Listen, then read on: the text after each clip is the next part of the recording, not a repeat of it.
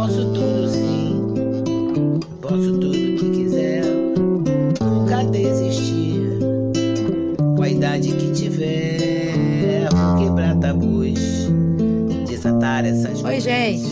Aqui é o podcast do canal Fórum M que está promovendo o curso Escrita Criativa nas Quebradas com a professora Elaine Marcelina. Esse curso é uma realização da Universidade das Quebradas, que é um curso de extensão do PAC da Letras da UFRJ. E chegamos ao segundo módulo do nosso curso de escrita criativa nas quebradas com a professora Elaine Marcelina. Nós vamos fazer a leitura do texto 3 da aula 1 do segundo módulo, que é o conto Ana da Venga, de Conceição Evaristo, que está no livro Olhos d'Água.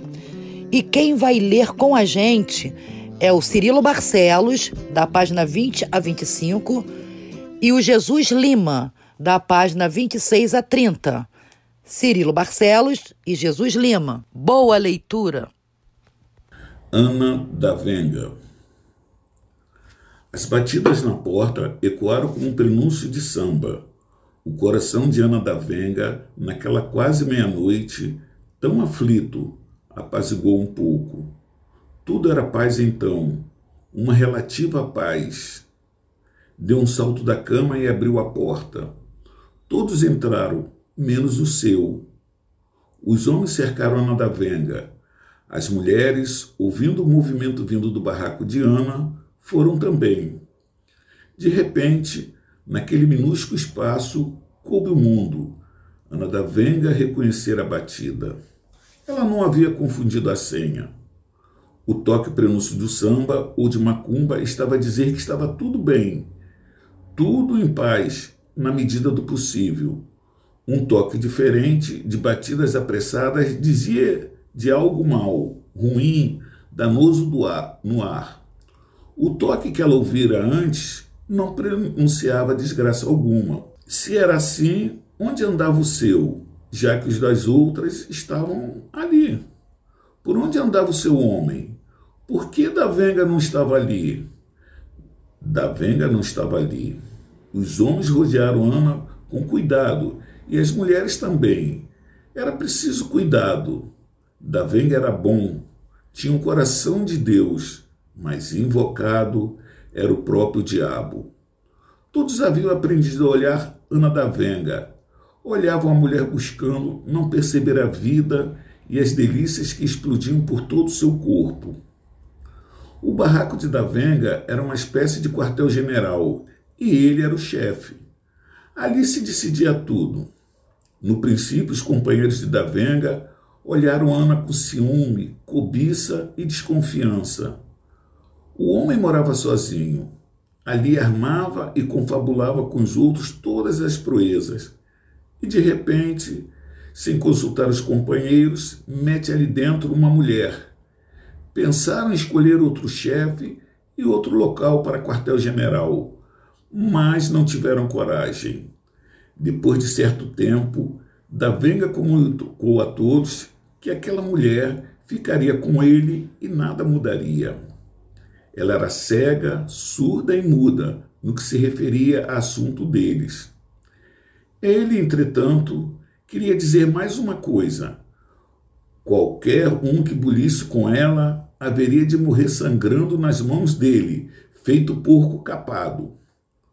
Os homens entenderam.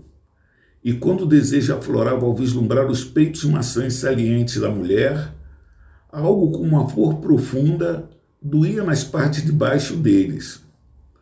O desejo abaixava então, esvanecendo, diluindo a possibilidade de ereção do prazer. E Ana passou a ser quase uma irmã que povoava os sonhos incestuosos dos homens comparsas dos delitos e dos crimes de Davenga.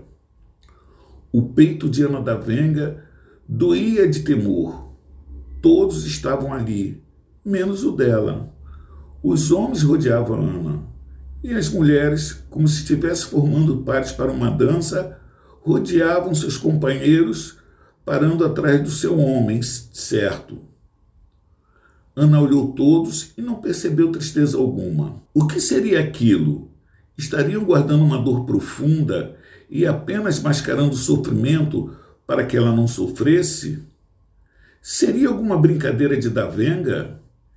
Ele estaria escondido por ali? Não. Davenga não era homem de tais modos.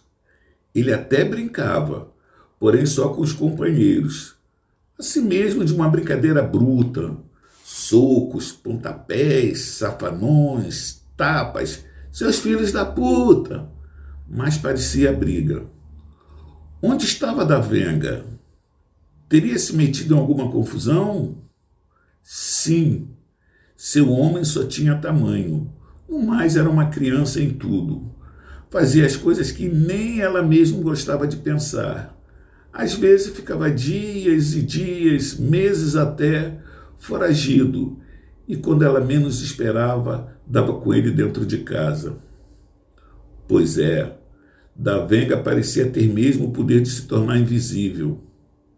Um pouco que ela saía para buscar roupas no varal ou falar um tantinho com as amigas, quando voltava, dava com ele, deitado na cama. Nuzinho! Bonito Davenga vestido com a pele que Deus lhe deu uma pele negra, esticada, lisinha, brilhosa. Ela mal fechava a porta e se abria todinha para o seu homem. Da venga, da venga. E aí acontecia o que ela não entendia. Da venga era tão grande, tão forte, mas tão menino, tinha o prazer banhado em lágrimas. Chorava feito criança, soluçava, umedecia ela toda. Seu rosto, seu corpo ficavam úmidos das, das lágrimas de Davenga. E todas as vezes que ela via aquele homem no gozo pranto, sentia uma dor intensa.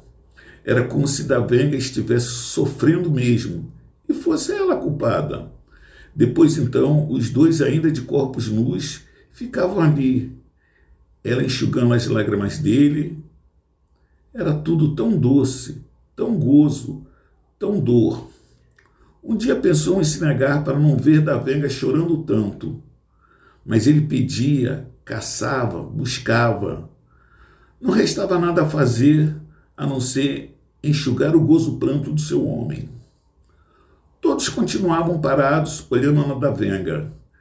Ela recordou que nos tempos atrás nenhum deles era amigo. Eram inimigos quase. Eles destacavam Ana, eles detestavam Ana. Ela não os amava nem os odiava. Ela não sabia onde estavam na vida de Davenga. E quando percebeu, viu que não poderia ter por eles indiferença. Teria de amá-los ou odiá-los. Optou por amá-los então. Foi difícil. Eles não a queriam não era do agrado de nenhum deles aquela mulher dentro daquele quartel-general do chefe, sabendo de todos os segredos, achava que Davenga iria se dar mal e comprometer todo o grupo. Mas Davenga estava mesmo apaixonado pela mulher. Quando Davenga conheceu Ana em uma roda de samba, ela estava ali, faceira, dançando macio. Davenga gostou dos movimentos do corpo da mulher. Ela fazia um movimento bonito e ligeiro da bunda. Estava tão distraída na dança que nem percebeu Davenga olhando insistentemente para ela. Naqueles dias, ele andava com temor no peito. Era preciso cuidado. Os homens estavam atrás dele. Tinha havido um assalto a um banco e o caixa descrever alguém parecido com ele. A polícia já tinha subido o morro e entrado no seu barraco várias vezes. O pior é que ele não estava metido naquela merda. Seria burro de assaltar um banco ali mesmo no bairro, tão perto dele. Fazia os seus serviços mais longe. E, além do mais, não gostava de assalto a bancos. Já até participara de alguns, mas achava o serviço sem graça. Não dava tempo de ver as feições das vítimas. O que ele gostava mesmo era de ver o medo, o temor, o pavor nas feições e modos das pessoas. Quanto mais forte o sujeito, melhor. Adorava ver os chefões, os manda-chuvas se cagando de medo, feito aquele deputado que ele assaltou um dia. Foi o maior, foi a maior comédia. ficou na, na ronda perto da casa do homem. Quando ele chegou e, e saltou do carro, da Venga se aproximou. Pois é, doutor, a vida não é tão fácil. Ainda bem que tem homem lá em cima como o senhor defendendo a gente, os pobres. Era mentira. Doutor, votei no senhor. Era mentira também. Não me arrependi veio visitar a família, eu também estou indo ver a minha. E quero levar uns presentinhos. Quero chegar bem vestido como o Senhor. O homem não deu trabalho algum. Pressentiu a arma que da venga nem tinha sacado ainda. E quando isto aconteceu, o próprio deputado já tinha adiantado o serviço, entregando tudo. Da venga olhou, na, olhou a rua, tudo ermo, tudo escuro, madrugada e frio. Mandou que o homem abrisse o carro e pediu as chaves. O deputado tremia, as chaves tilintavam em suas mãos. Da Venga mordeu o lábio, contendo o riso. Olhou o político bem no fundo dos olhos. Mandou então que ele tirasse a roupa e foi recolhendo tudo. Não, doutor, a cueca não. Sua cueca não. Sei lá se o senhor tem alguma doença ou se está com o cu sujo. Quando arrecadou tudo, empurrou o homem para dentro do carro, olhou para ele e balançou as chaves. Deu um adeus ao deputado que correspondeu ao gesto. Tavenga tinha o peito explodindo em gargalhadas, mas conteve o riso. Apertou o passo. Tinha de abreviar. Eram três e quinze da madrugada. Daí a pouco passaria por ali uma patrulhinha. Dias atrás ele havia estudado o ambiente. Foi por aqueles dias do assalto ao deputado que Tavenga conheceu Ana. A venda do relógio que lhe havia rendido algum dinheiro, fora o que estava na carteira, e de cabeça leve resolveu ir com os amigos para o samba Sabia, porém, que devia ficar atento. Estava atento, sim.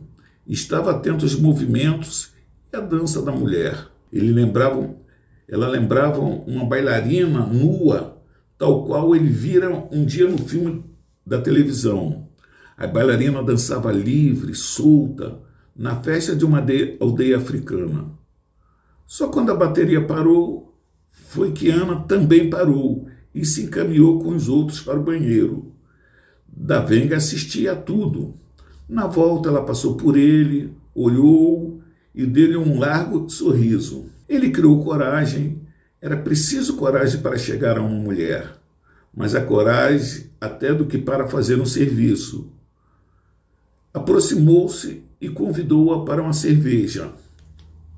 Ela agradeceu, estava com sede, queria água e deu-lhe um sorriso mais profundo ainda. Davenga se emocionou. Lembrou da mãe, das irmãs, das tias, da prima e até da avó, a velha Isolina. Daquelas mulheres todas que ele não via há muitos anos, desde que começara a varar o mundo. Seria tão bom se aquela mulher quisesse ficar com ele, morar com ele, ser dele na vida dele. Mas como? Ele queria uma mulher, uma só, Estava cansado de não ter pouso certo, e a mulher que lhe lembrava bailarina nua havia mexido com ele, com alguma coisa lá dentro dele. Ela lhe trouxera a saudade de um tempo paz, um tempo criança, um tempo Minas. Ia tentar, ia tentar. Ana, a bailarina de suas lembranças, bebeu água enquanto ele, da venha, Enamorado tomava cerveja sem sentir o gosto do líquido. Quando terminou, pegou na mão da mulher e saiu. Os amigos de Davênia viram quando ele, descuidado de qualquer perigo, atravessou o terreiro da roda de samba e caminhou feito namorado puxando a mulher pela mão, ganhando o espaço lá fora, quase esquecido do perigo. Desde aquele dia, Ana ficou para sempre no barraco e na vida de Davênia. Não perguntou de que o homem vivia. Ele trazia sempre o dinheiro e coisas.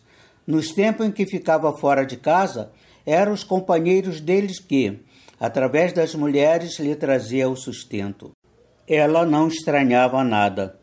Muitas vezes Davênia mandava que ela fosse entregar dinheiro ou coisas para as mulheres dos amigos dele. Elas recebiam as encomendas e mandavam perguntar quando e se seus homens voltariam. Davênia às vezes falava do regresso, às vezes não. Ana sabia bem qual era a atividade de seu homem, sabia dos riscos que corria ao lado dele, mas achava também que qualquer vida era um risco, e o risco maior era o de não tentar viver. E naquela noite primeira, no barraco de Davênia, depois de tudo, quando calmos e ele já de olhos enxutos, ele havia chorado copiosamente no gozo pranto, puderam conversar. Ana resolveu adotar o nome dele. Resolveu então que a partir daquele momento se chamaria Ana da Vênia. Ela queria a marca do homem dela no seu corpo e no seu nome. Davênia gostara de Ana desde o primeiro momento até que o sempre. Dera seu nome para Ana e se dera também. Fora com ela que ele descobrira e começara a pensar no porquê de sua vida. Fora com ela que começara a pensar nas outras mulheres que tivera antes. E uma lhe trazia um gosto de remorso. Ele havia mandado matar Maria Agonia. Conhecera a mulher ao visitar um companheiro na cadeia. O amigo armara uma e não se dera bem. A prisão devia ser horrível. Só em pensar tinha medo e desespero. Se um dia caísse preso e não conseguisse fugir, se mataria. E foi nessa única visita ao amigo que conheceu Maria Agonia. Ela vivia dizendo da agonia de uma vida sem o olhar do Senhor. Naquele dia, quando saíram da cadeia, ela veio conversando com Davenha. Era bonita, usava uma roupa abaixo do joelho, o cabelo amarrado para trás. Uma voz calma acompanhada de gestos tranquilos. Davene estava gostando de ouvir, a, ouvir as palavras de Maria Agonia. Marcaram um encontro para o domingo seguinte na praça. Quando ele chegou, o pastor falava e Maria Agonia estava com a Bíblia aberta nas mãos. Davene observava os modos contrito da mulher. Ela, ao levantar os olhos e perceber o olhar dele, piedosamente abaixou a cabeça e voltou ao livro. Ele saiu e se encaminhou para o botequim em frente. Ao acabar a pregação, ela saiu do meio dos outros, passou por ele e fez o sinal. Ele foi atrás. Assim que todos se dispersaram, ela falou do desejo de estar com ele. Queria ir para algum lugar sozinhos. Foram e se amaram muito. Ele chorou como sempre. Esses encontros aconteceram muitas e muitas vezes. Primeiro a praça, a pregação, a crença, depois tudo no silêncio na moita, tudo escondidinho. Um dia ele se encheu. Propôs que ela subisse o morro e ficasse com ele. Corresse com ele todos os perigos. Deixasse a Bíblia, deixasse tudo. Maria Agonia reagiu. Vê só se ela, crente filha de pastor, instruída, iria deixar tudo e morar com o marginal, com um bandido. Davênia se revoltou. Ah, então era só isso? Só o prazer, só o gostoso, só aquilo na cama? Saiu dali, era novamente a Bíblia? Mandou que a mulher se vestisse. Ela ainda se negou. Estava querendo mais. Estava precisando do prazer que só ele era capaz de dar. Saíram juntos do motel. A certa altura, como sempre, ele desceu do carro e caminhou sozinho. Não havia de ser nada, tinha alguém que faria o serviço para ele. Dias depois, a seguinte manchete aparecia nos jornais. Filha de pastor apareceu nua e toda perfurada de balas. Tinha ao lado do corpo uma Bíblia. A moça cultivava o hábito de visitar os presídios para levar a palavra de Deus. Por mais que Ana da Venha se esforçasse, não conseguia atinar porque da ausência de seu homem. Todos estavam ali. Isso significava que onde quer que Davene estivesse, naquele momento, ele estava só. E não era comum em tempos de guerra como aqueles que eles, eles andarem sozinhos. Davenca devia estar em perigo em maus lençóis. As histórias e os feitos de Davenha vieram quentes e vivos em sua mente. Dentre eles, um em que havia uma semelhante sua, morta. Nem no dia em que Davênia, de cabeça baixa, lhe contara o crime, ela tivera medo do homem. Buscou as feições de suas semelhantes ali presentes. Encontrou calma. Seria porque os homens delas estavam ali? Não, não era. A ausência de um deles significava sempre perigo para todos. Por que estavam tão calmas, tão alheias assim? Novas batidas ecoaram na porta e já era prenúncio de samba. Era samba mesmo. Ana da Venha quis romper o círculo em volta dela e se encaminhar para abrir a porta.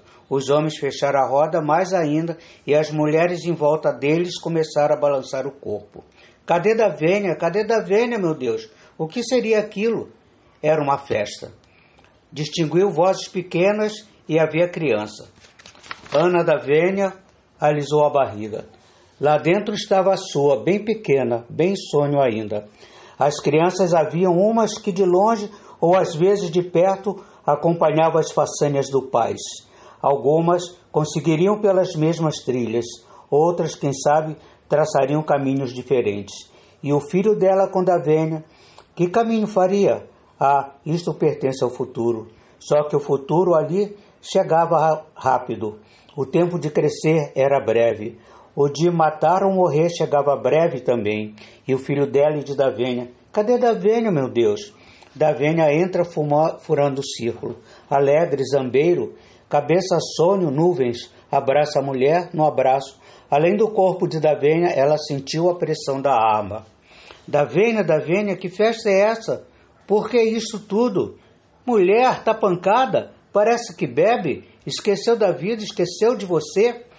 Não, Ana da Vênia não havia esquecido, mas também não sabia por que lembrar. Era a primeira vez na vida uma festa de aniversário. O barraco de Ana da Vênia, como seu coração, guardava gente e felicidades. Alguns de encontros pelos poucos espaços do terreiro, outros se amontoaram nos barrancos vizinhos por onde rolava a cachaça, a cerveja e o mais e mais. Quando a madrugada firmou, Davênia mandou que todos se retirassem, recomendando aos companheiros que ficassem alerta. Ana estava feliz, só Davênia mesmo para fazer aquilo. E ela, tão viciada na dor, fizera dos momentos que antecederam a alegria maior um profundo sofrimento. Davênia estava ali na cama, vestido, com aquela pele negra brilhante e lisa que Deus lhe dera, e ela também nua. Era tão bom ficar se tocando primeiro, depois haveria o choro de Davênia, tão doloroso, tão profundo, que ela ficava adiando o gozo, pranto. Já estava para explodir um no outro, quando a porta abriu violentamente e dois policiais entraram de armas em punho. Mandaram que Davênia se vestisse rápido e não bancasse o engraçadinho, porque o barraco estava cercado. Outro policial do lado de fora empurrou a janela de madeira. Uma metralhadora apontou para dentro de casa, bem na direção da cama, na mira de Ana da Venha. Ela se encolheu, levando a mão na barriga, protegendo o filho. Pequena semente, quase um sonho ainda. Davênia vestiu a calça lentamente. Ele sabia estar vencido. E agora, o que valia a vida? O que valia a morte? Ir para a prisão? Nunca. A arma estava ali debaixo da camisa que ele ia pegar agora. Poderia pegar as duas juntas. Sabia que este gesto significaria a morte. Se Ana sobrevivesse à guerra, quem sabe teria outro destino. De cabeça baixa, sem encarar os dois policiais à sua frente, Davênia pegou a camisa e desses gestos ouviram vários tiros. Os noticiários depois lamentavam a morte de um dos policiais de serviço. Na favela, os companheiros de Davênia choravam a morte do chefe de Ana, que morrera ali na cama, metralhada, protegendo com as mãos um sonho de vida que ela trazia na barriga. Em uma garrafa de cerveja cheia de água, um botão de rosa que Ana Davênia havia recebido de seu homem na festa primeira de seu aniversário, 27, se abria.